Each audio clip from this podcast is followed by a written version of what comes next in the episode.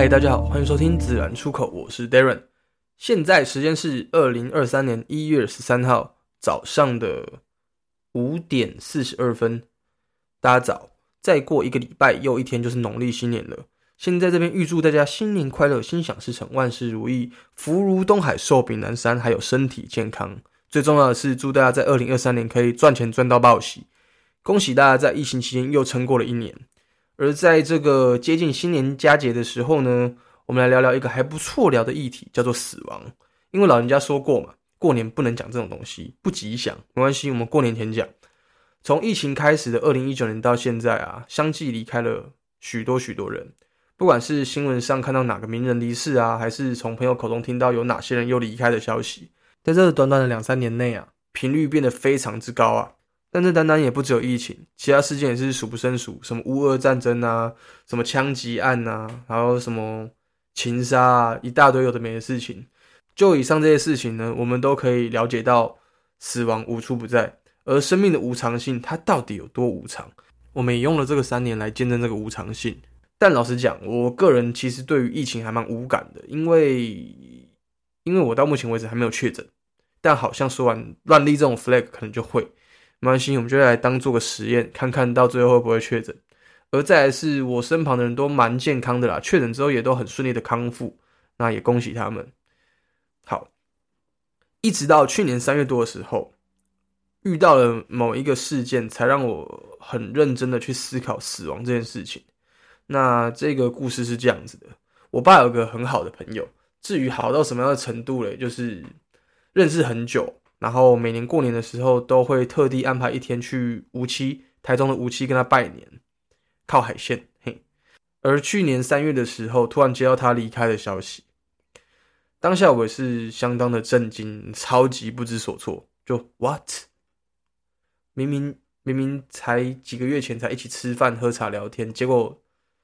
人就这样突然的走了啊！也因为我爸妈在台北工作的关系，然后事情其实也蛮突然的，所以我就提议说，嗯，为了大家的生活，还是我去就好，因为我就在台中嘛，而且这些毕竟是丧事，所以就不用这样子大家都去，我去当个代表就好。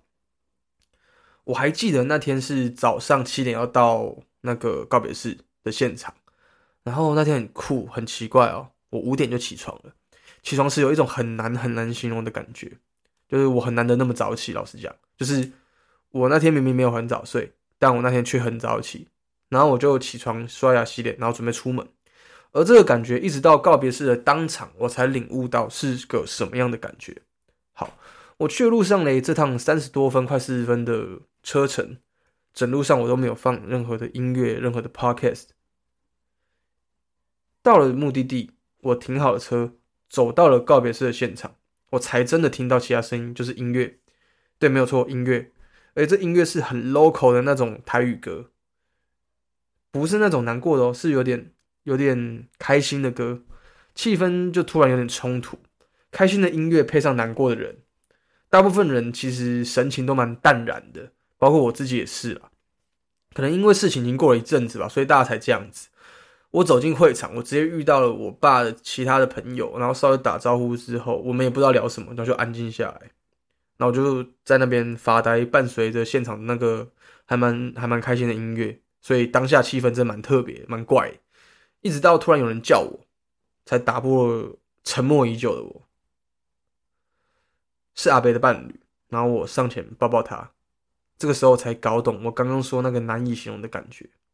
这个感觉不是面对生者离世的恐惧，或是死亡的恐惧，而是与亲友要道别的不舍。直到当下，我都不曾觉得我会流泪，但我还是哭了，因为这个拥抱唤醒了我对这件事情的感性。没错，阿贝走了，那个看我长大成人的阿贝，每年都会见面的那个阿贝，从长大到可以跟他一起喝酒、一起抽烟。到他把烟跟酒都戒了，变得只有茶；到去年变得只喝红茶，好像对自己胃比较好吧？我不知道。这些对自己的健康开始有些行动的阿贝，每天早上还都会去游泳的阿贝，他在这个地球的旅程结束了，前往了下一个地方。我们没有办法在物理上的跟他接触，我没有办法抱抱他，没有办法跟他聊天讲话，没有办法再喝他泡的茶。嗯，没错，我当下领悟到的是，这就是死亡。而我其实没有那么害怕死亡，我不喜欢的是这个离别的不舍。啊，可能有人会问，就说你都没有参加过其他的丧礼吗？或者其他亲人的告别是什么什么的？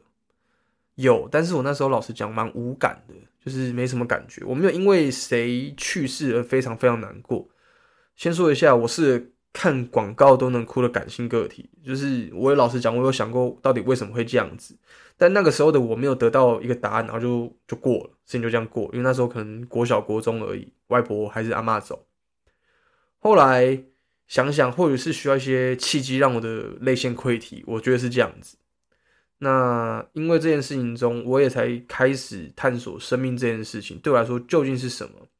什么是此生一定要做？什么是重要的？怎么样做我才不会留下遗憾？我的告别式会长什么样子？一样有人会放这种开心的音乐，然后配着愁眉苦脸的表情，然后来看我吗？还是大家会会更会更淡然的看待这件事情？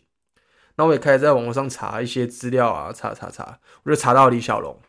而李小龙他对死亡和生命的看法，有点像是帮我做了非常适当的补充。在这边我稍微截录了一段我那时候在网络上查到的，给各位参考参考。嗯，他的看法是非常积极的，然后有非常非常浓厚的未知生焉之死的儒家色彩。嗯，他有一个先先有一个标题，我就是直接引述哈。然后他说：“勿因为呃勿因对死亡的忧虑而忽视了生命。”李小龙说：“我不知道死亡意味着什么，但我并不害怕死亡。我继续走，不停留，让我的生命不断的向前，即使我李小龙某一天死去时。”来不及实现我全部的雄心壮志，也没有一丝的遗憾，因为我做了我想做的，做了我已经做了，我以满腔的诚挚，尽最大的能力去做了，而我们不能再对生命期望更多了。这一段话当时点醒了我：人不是为了遗憾与后悔而活，而是为了体验人生，为了不留遗憾，所以想做什么就认真做吧。而遗憾跟后悔是留给那些没有。为了自己奋不顾身的人的，我相信大家都有听过这些话。或许死亡只是终点，但我相信，我还是相信这个终点之后有些什么，只是我们不能确定罢了。让我们好好的把这一生过完，好好的整理自己，好好的帮助他人，好好的耕耘工作，好好的休息享受，直至最后，就像李小龙说的：“我以满腔的诚挚，尽最大的能力去做了。”我们不能再对生命。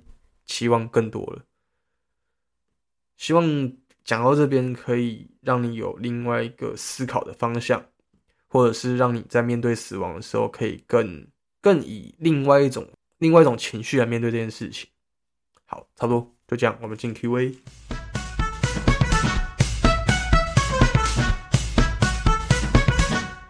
好，为什么第一集就有 Q&A 哈？我就是刚好有两个评分。